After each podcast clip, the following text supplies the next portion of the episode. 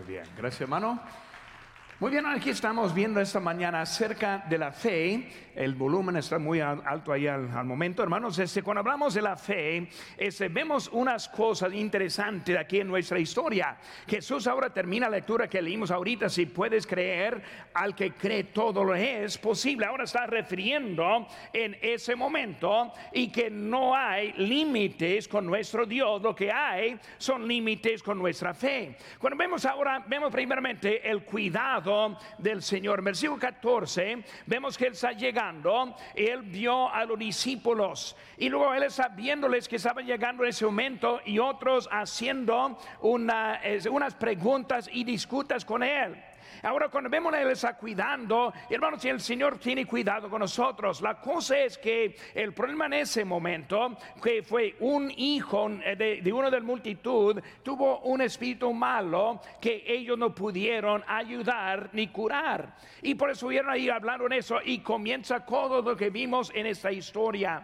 Vemos que el Señor ahora está llegando y Él está usando esta instancia para hablar acerca de su fe. La generación incrédula que estoy diciendo. Y también la fe que debe tener para hacer lo que necesitamos en la vida. Hermanos, una fe efectiva. Ahora, tenemos Cristo en nuestro corazón, los que nosotros le hemos recibido. Porque Él ahora está con nosotros, nuestro Señor, nuestro Salvador. Ahora, es esa fe que inició esa relación, pero también es esa fe que nos lleva en la vida que nosotros tenemos en este momento. Cuando hablamos de fe, hermanos, una fe para hacernos creyentes eficaces, creyentes útiles en la obra de Dios. Ahora, para ser un creyente que funciona, que sirve, necesitamos esa misma fe persiguiendo ser aplicada en nuestra vida. Por eso vemos, hermanos, las notas puedes sacar ahí con una pluma a la mano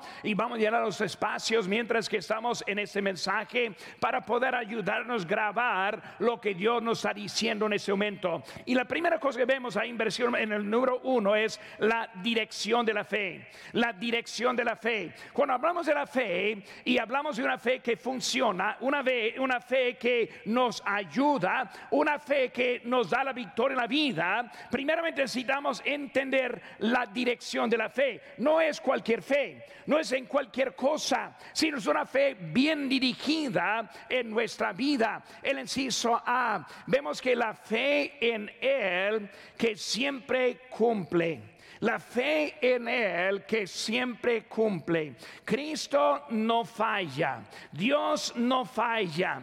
Él siempre cumple. Porque cuando hablamos de nuestra fe, muchos tienen su fe desviada en otras cosas, hasta en el gobierno y otras maneras en este mundo, en vez de la fe en uno que nunca falla.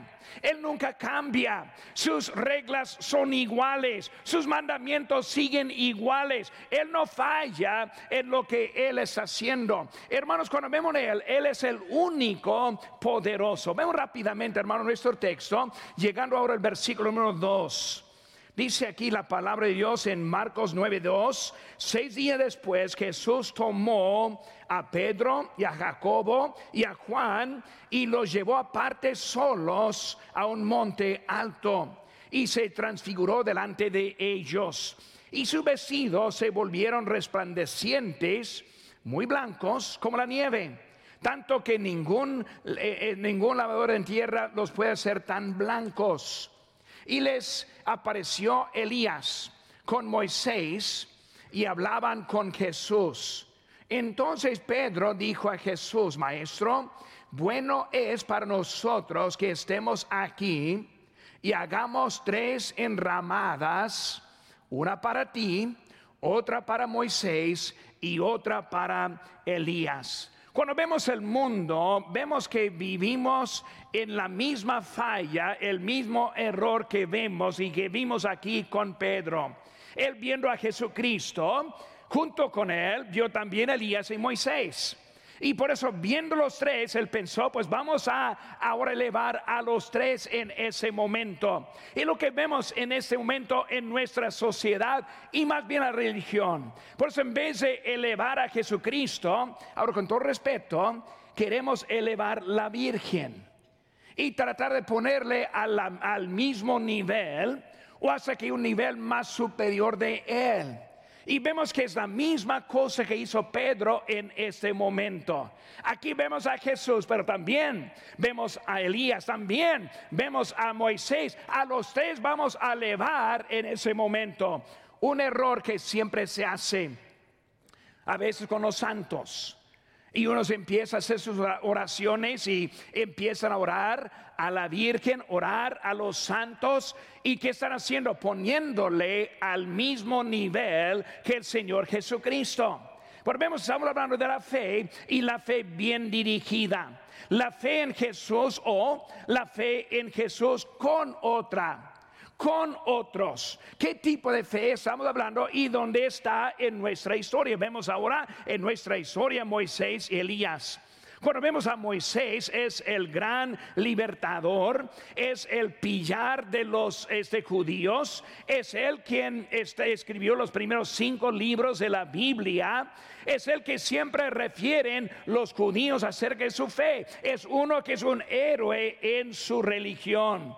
Y cuando hablamos de Elías, Elías siendo el profeta del Antiguo Testamento más grande, más poderoso que cualquier otro profeta, vemos que dos este que eran muy grandes en su religión.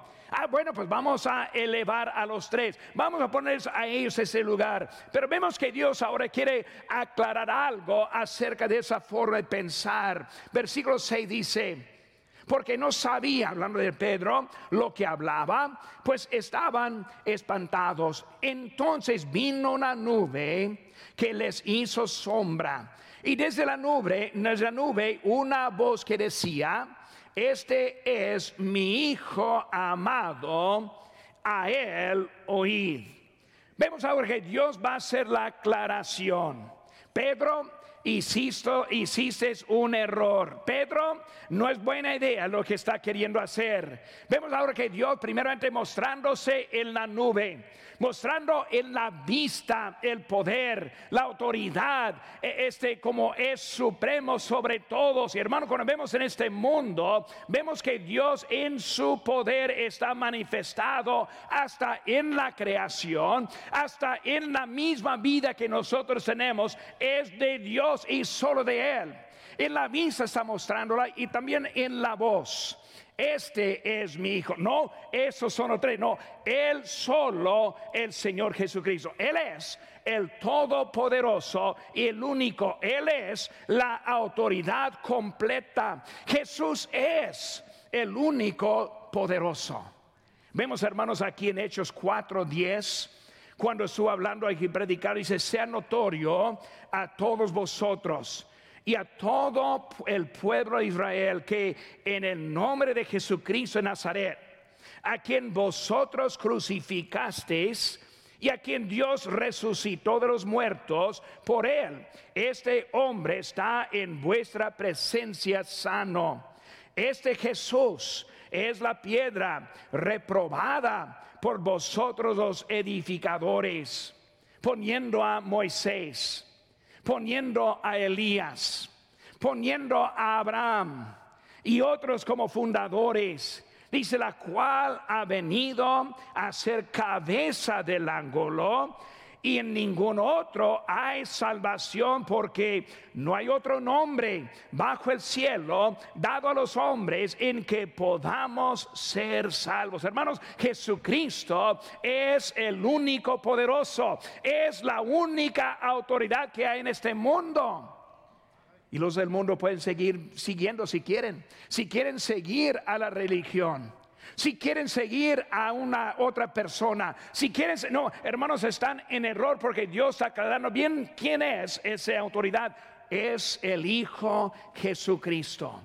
La dirección, la fe bien dirigida, en vez de dirigida a un hombre, un antepasado y hasta los que hay en este mundo es la fe dirigida en Él. Él nunca falla. Vemos en Hebreos 13:8, Jesucristo es el mismo ayer y hoy y por los siglos. Él no cambia. Mismo poder que en ese tiempo que hay en este tiempo también. El mismo poder que Él tuvo todavía tiene con nosotros hoy en día. El poder siempre está en el Hijo. ¿Por qué? Porque es Él quien pagó la pena de nuestro pecado. Es Él quien la llevó a la cruz del Calvario. Es Él quien sufrió en nuestro lugar. Nuestro Señor, el Señor Jesucristo. El Espíritu Santo vino y viene y está para enseñar y también recordarnos. En Juan, en Juan 14, 26 dice, mas el consolador, el Espíritu Santo, a quien el Padre enviará mi nombre, Él os enseñará todas las cosas y os recordará todo lo que yo os he dicho. El Espíritu Santo vino y está simplemente para dirigir la atención al Salvador, el Señor Jesucristo. Él es el poderoso. Si vamos a dirigir nuestra fe en esta mañana, les, sugiero que pongan su fe en el Hijo de Dios. Es la fe, el ciso B, la fe en Él que le conoce. La fe en Él que le conoce. ¿Saben que hermanos? Cristo nos conoce. Él sabe quiénes somos. Él sabe en dónde estamos en esta mañana. Él sabe de nuestra obediencia o de nuestra desobediencia. Él sabe a dónde vamos en esta vida. Dice la Biblia en Lucas 12, 7, pues aún los cabellos de vuestra cabeza están todos contados. Y hermano, cuando pensamos en esa verdad increíble, especialmente yo estoy viendo un tiempo cuando estoy perdiendo un poco más aquí atrás, pues cada mañana amanezco con, con poco menos, ¿verdad? Él sabe cuántos hay. Y hay otros que está mucho más fácil para contar. Aquí veo el hermano Miguel, eh, está muy fácil contar los cabellos de, él, ¿verdad? Pero lo que están viendo, hermanos, que Dios sabe.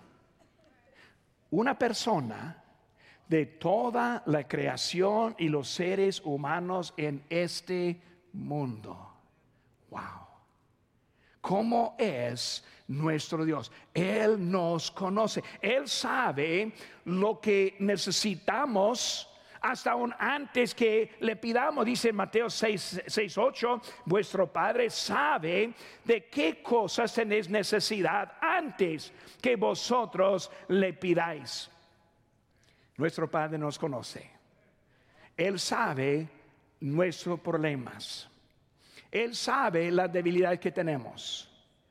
Él sabe lo que nos falta en nuestra vida. Él está ahora esperando que nosotros dirijamos ahora la fe hacia Él. Por eso, hermanos, cuando hablamos de eso, este, la fe, eh, la dirección de la fe, este, los discípulos fallaron, pero Cristo no falla. Vimos ahora la fe en Él siempre, en Él quien siempre cumple, el que le conoce, pero también la fe en Él, número inciso C, la fe en Él que le cambia. La fe en Él que le cambia. Doy gracias a Dios que cuando nos salvó, no nos dejó igual. Siempre me preocupo mucho con iglesias que no enseñan la necesidad de la madurez. Cuando Cristo nos salva, no nos dejó en el estilo de vida que antes teníamos. Él no nos dejó, nos deja en la misma mentalidad que antes teníamos. No nos dejó en los vicios y el estilo de vida que antes teníamos. Es un Señor que nos ama hasta que nos quiere cambiar. Yo soy uno que doy gracias a Dios por el cambio que ha producido en mi vida. Soy contento que no vivo como los del mundo que no vivo como antes de la salvación, sino que cuando Él entra, Él hace algo diferente en nuestra vida. Vemos que los discípulos no pudieron curar a ese hombre, pero Cristo le pudo curar. Los discípulos no pueden lograr en lo que la meta, pero Cristo sí cumplió. Hermano, cuando vemos en Él, queremos confiar y tener fe en Él, quien nos cambia y Él que nos ha dado una vida nueva. Las cosas viejas pasaron y aquí todas son hechas nuevas. Gracias a Dios por la vida cambiada que Él nos da. Para mí no es nada triste para nada vivir para Cristo. No es triste para nada tener una conducta diferente. No se dice para nada ver pecado que es pecado y entender lo que es. Es, importante que nosotros veamos lo que Cristo hace en nuestra vida. Él nos cambia, nos transforma. Él usa las circunstancias para producir ese cambio en nuestra vida. Él nos puso aquí para aprender más. ¿Para qué? Para cambiar nuestra vida y para prepararnos para su servicio. Es el ser supremo, perfecto que nos ama. Hermano, nuestra fe debe ser dirigida hacia Dios. Segunda cosa que vemos, hermanos, nuestra nota, este número dos, la fe defectuosa. La fe defectuosa. Toda fe no funciona. Toda fe no es buena. Vemos que hay fe que también nos sirve, que es defectuosa. El inciso A dice una fe estancada. Una fe estancada. Todos empezamos con fe iguales. Cuando nosotros aceptamos a Cristo, no es una experiencia diferente de uno a otro. Ahora tal vez hay circunstancias diferentes, pero lo que es esa fe en Cristo es igual. Todos tuvimos fe que pusimos en el Hijo de Dios, quien nos salvó y nos dio la vida eterna en ese momento, que por la fe y la gracia dada por Dios. Cuando hablamos de esa fe es algo que a veces no crece. A veces la vida sigue, pero la fe sigue igual. Muchas veces nosotros queremos hablar como, que, como si fuéramos buenos cristianos, pero la fe nos detiene. ¿Por qué? Porque es una fe estancada. Una fe que no ha progresado como nosotros progresamos. Ahora vamos a estar viendo ya un poco el mes de misiones y la semana de la conferencia, enfocando mucho en lo que es de misiones y cómo podemos también eh, este, participar en esa obra de la, de la fe extendida hasta todo el mundo. Y luego cuando hablamos de esa fe, necesitamos una fe que crece para poder también ayudar en ese momento. Pero muchos se quedan con su fe en el pasado. Por eso este, cuando nosotros confiamos, todos empezamos a vivir por la fe, pero no hemos seguido por la fe. Una palabra que escuchamos aquí y debemos estar fijando es la palabra de santificación. La santificación significa apartándose del pecado, apartándose hacia Dios. Santificación es un proceso que comienza desde la salvación y termina cuando estemos en la gloria. Pero hermano, ahora estamos en ese proceso con la vida santificada. Pero cuando la fe está estancada, no estamos siendo santificados. O sea que la vida sigue igual. igual en la mentalidad del mundo como los del mundo. La mentalidad de los de la conducta y estilo como los que tiene el mundo. ¿Por qué? Porque la fe no está madurando. Y si la fe no madura, tampoco estemos santificados en la vida. Por que debemos tener un deseo servir a Dios, pero ese deseo solo viene con la fe que está ampliando. Por eso, hermanos, ese, ese cambio que viene es en los, los discípulos tuvieron mucha fe en un tiempo. Vemos otra vez aquí en nuestro texto, versículo 2. Dice, seis días después Jesús tomó a Pedro, Jacobo y Juan. Los llevó aparte en un monte se transfiguró delante de ellos. Vemos que en ese momento la fe que tuvieron, vieron a Jesucristo ahora vestido en blanco y ahora con dos del pasado, vieron y escucharon la voz de la nube y ahora su fe fue, fue, fue fuerte en ese momento. Cuando la nube se fue, los dos se fueron, solo quedó Cristo en donde fue el objeto de su fe. Por ese momento vemos la fe fuerte. Pero vemos en unos versículos después, oh generación incrédula. ¿Qué, ¿Qué, les faltó? La fe. Pues la fe en vez de seguir adelante, la fe fue hacia atrás en su vida. La fe del pasado también, una fe no ejercitada. Una fe no ejercitada. Si vamos a tener este, una vida sana necesitamos ejercicio. Ahora, yo empecé en este año a jugar tenis con algunos hermanos aquí de la iglesia. Yo no sé si me quieren ayudar o me quieren matar. Estoy todavía pensando en eso, cómo es eso. Pero el ejercicio es algo que beneficia el cuerpo. Si no nos, nos ponemos a ejercitar, vamos a empezar una vida más floja. Pues vemos aquí en Colosenses 2.6, por tanto, de la manera que, habléis, que habéis recibido al Señor Jesús, andad en Él. Hay regados y sobreficados en Él y confirmados en la fe, así como habéis sido enseñados, abundando en acciones de gracia. Está hablando de estar ejercitando la fe. ¿Qué es eso? Poner en fe la práctica. Hermanos, con nosotros estamos aquí en la iglesia, siempre predicamos para ayudarnos en nuestra fe. Predicamos del cambio de la conducta, cambio de los deseos. Estamos siempre hablando de ser más como Cristo, menos como el mundo. Más como Cristo, menos como el pecado. Así como estamos siguiendo, es algo para ejercitar nuestra fe. Cuando hablamos de la ofrenda, me gusta enseñar de la ofrenda. ¿Por qué? Porque es algo para darnos ejercicios en nuestra fe. Se requiere fe poner el dinero en que usted ha trabajado toda la semana, en que todos tenemos necesidades y faltas, pero estar obediente al Señor y obedecerle por la fe con nuestras ofrendas.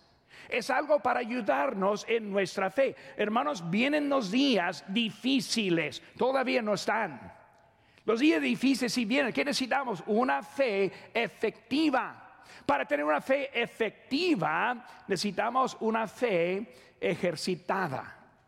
Cuando yo empecé a jugar el, el, tenis ahí hace unos meses, primer día, ah, estuve más o menos, ¿verdad? No hice mucho, pero no me mató tanto, ¿verdad? Y, luego después mis tobillos empezaron a doler y luego mis rodillas y luego el codo y así lugar tras lugar, ¿verdad? Y por eso aprendí que necesitamos, yo necesito ejercicio para hacer más fuerte mi cuerpo. Si no lo pongo a trabajar, no lo tengo fuerte. Hermanos, si no tenemos una fe trabajada, no vamos a tener una fe fuerte. Así la clave. somos muy buenos para hablar la fe. Muy malos para vivir la fe. Fácil decir que tanta fe, pero difícil mostrar la fe. Si, no entiende todo eso, lea el libro de Santiago. Santiago, él le va a poner, le va a clavar con la verdad de la fe y las obras. Él está diciendo, si no está demostrada su fe, en realidad ni fe tiene.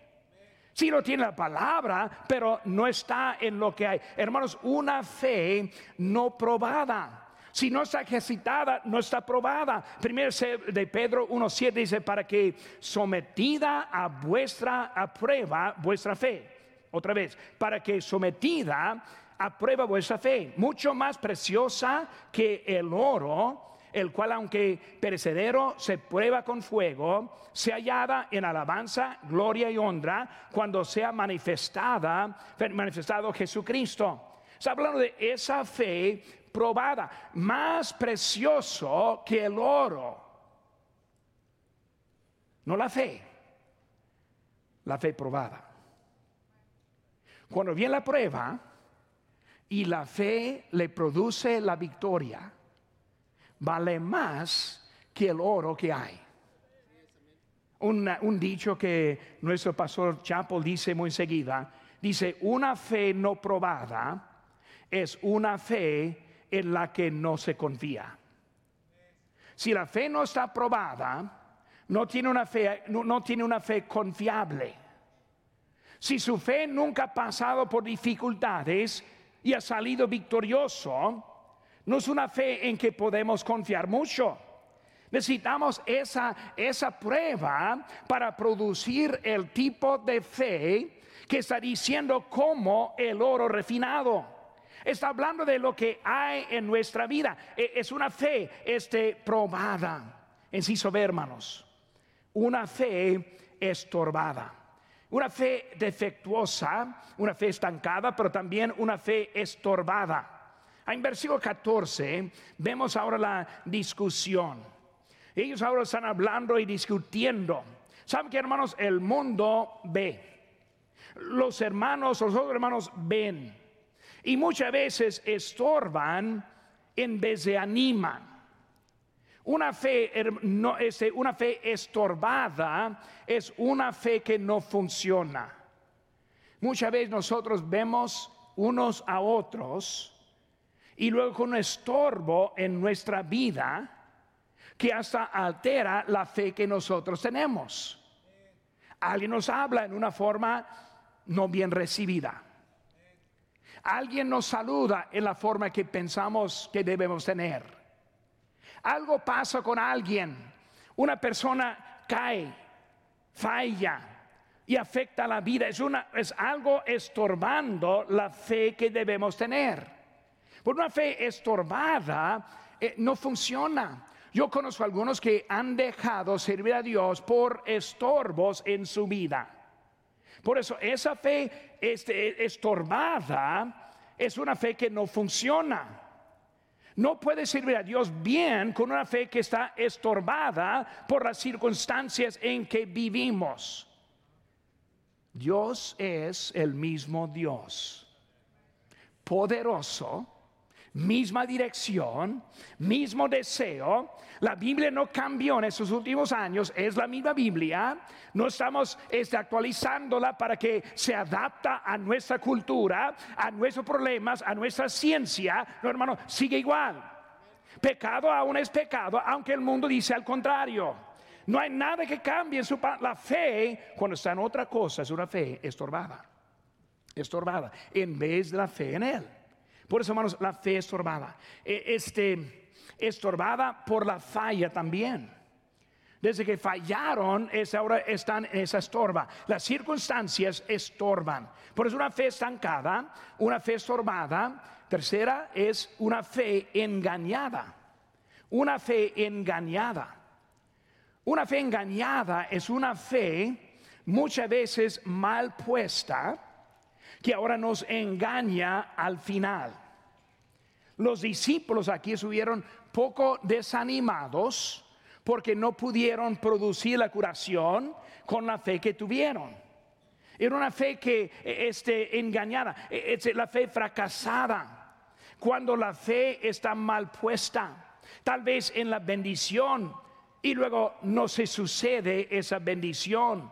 La fe en la respuesta y a veces la respuesta todavía no ha llegado. Es la fe en que, en que algo va a suceder y no sucede. En los pensamientos, cuando pensamos que lo que es lo mejor para nosotros. En los planes, yo tengo mi vida planeada y ahora con esa fe que tengo en todo eso, llegas a una fe que no funciona. ¿Por qué? Porque mi fe no está bien puesta. Mi fe ahora este, está, este, mi fe está engañándome por lo que nosotros, por lo que yo estuve viviendo.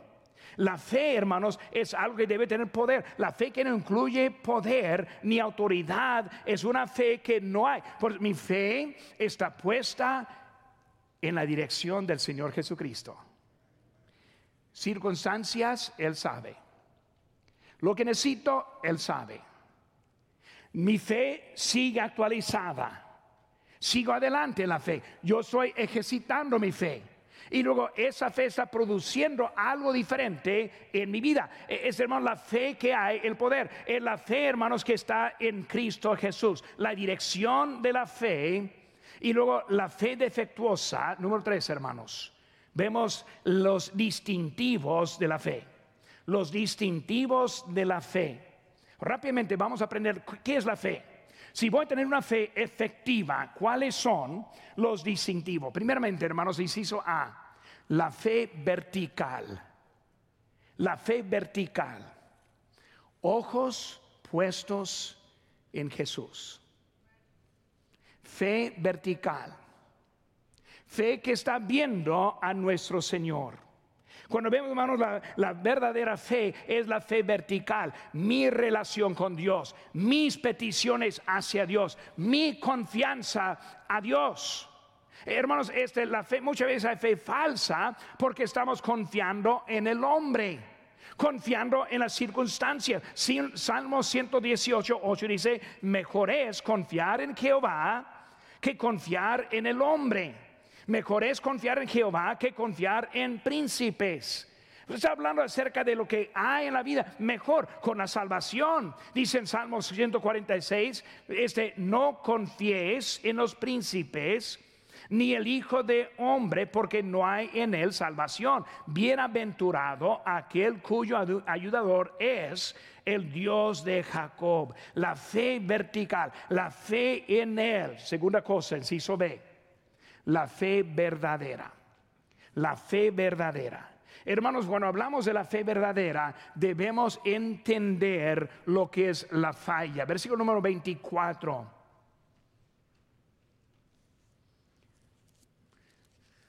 Marcos 9, 24. Inmediatamente el padre del muchacho clamó y dijo, creo, ayuda mi incredulidad. Muchas veces no queremos admitir que, que nos falla. No queremos admitir que necesito más fe.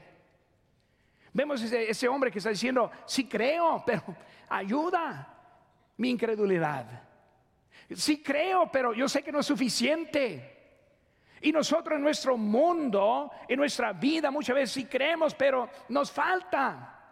Hay que entender lo que es la falla en nuestra vida, lo que es la necesidad verdadera. Hermanos, los, los, los que nunca tienen fallas, en realidad no tienen una fe verdadera.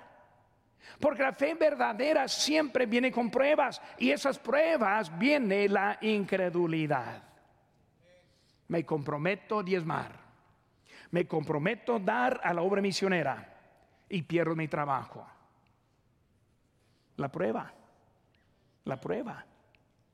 Yo sí voy a hacer eso y luego algo sucede que no puedo cumplir. Es algo que hay en eso. La falla, la verdadera fe, hermano, requiere este, nuestra fe. En Santiago 2.18, pero alguno, dirá, tú, tú tienes fe, yo tengo obras, muéstrame tu fe sin tus obras.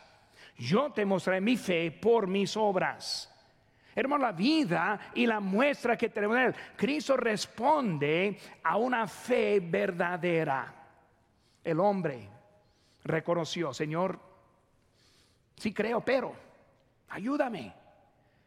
Le ayudó, le ayudó. Cuando nosotros entendemos la falla, nosotros estamos en la posición para tener la ayuda en nuestra vida, en la necesidad, en la sinceridad, en la honestidad. Hermanos, la fe verdadera es una relación verdadera.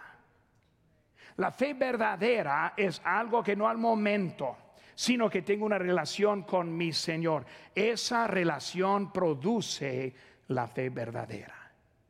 Pero nosotros no entendemos eso.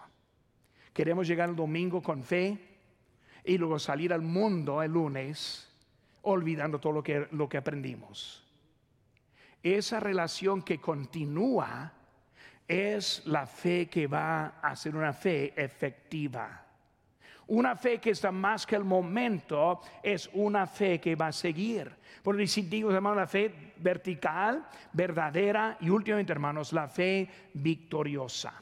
La fe victoriosa. En, la presencia de Cristo, hermanos, produce la victoria.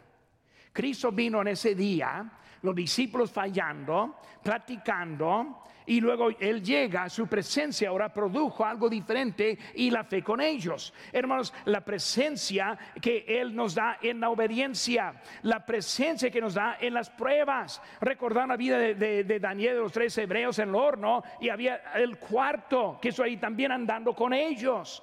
Vemos que Dios nos da lo que necesitamos para andar en nuestra vida. La fe produce la victoria, la fe que vence en 1 Juan 5:4, porque todo lo que es nacido de Dios vence al mundo. Y esta es la victoria que ha vencido al mundo, nuestra fe. La fe, hermanos, demostrada es lo que nosotros tenemos la victoria en nuestra vida. No la fe en nuestra habilidad en nuestro poder, sino la fe en Cristo, quien produce la fe, digo la vida constante en nuestras vidas. Es una fe verdadera, una fe que funciona. Hermanos, el mundo este, siempre quiere eliminar la fe cuando Cristo quiere aumentar la fe. El mundo está ahora en un ataque directo tratando de quitar la fe de nosotros. Pero Cristo es el que nos da la fe en nosotros. Juan 16, 33 dice, estas cosas os he hablado para que en mí tengáis paz. En el mundo tendréis aflicción, pero confiad, yo he vencido al mundo. Vemos la victoria que tenemos en Él. Vemos el ánimo que Él nos da para seguir adelante. Versículo 28. Cuando Él entró en casa, sus discípulos le preguntaron aparte, ¿por qué nos, no, nosotros pudimos echarle fuera? Y les dijo, este género con nada puede salir sino con oración y ayuno. Habiendo salido de allí, caminaron a Galilea. Él ahora está animando a ellos. ¿Por qué no pudimos? Bueno, yo te ayudo. Dios quiere que tengamos una fe efectiva. Efectiva. No de vos no del momento, no en el momento de victoria, sino en todo tiempo, la fe. Un hermano, rostro inclinado.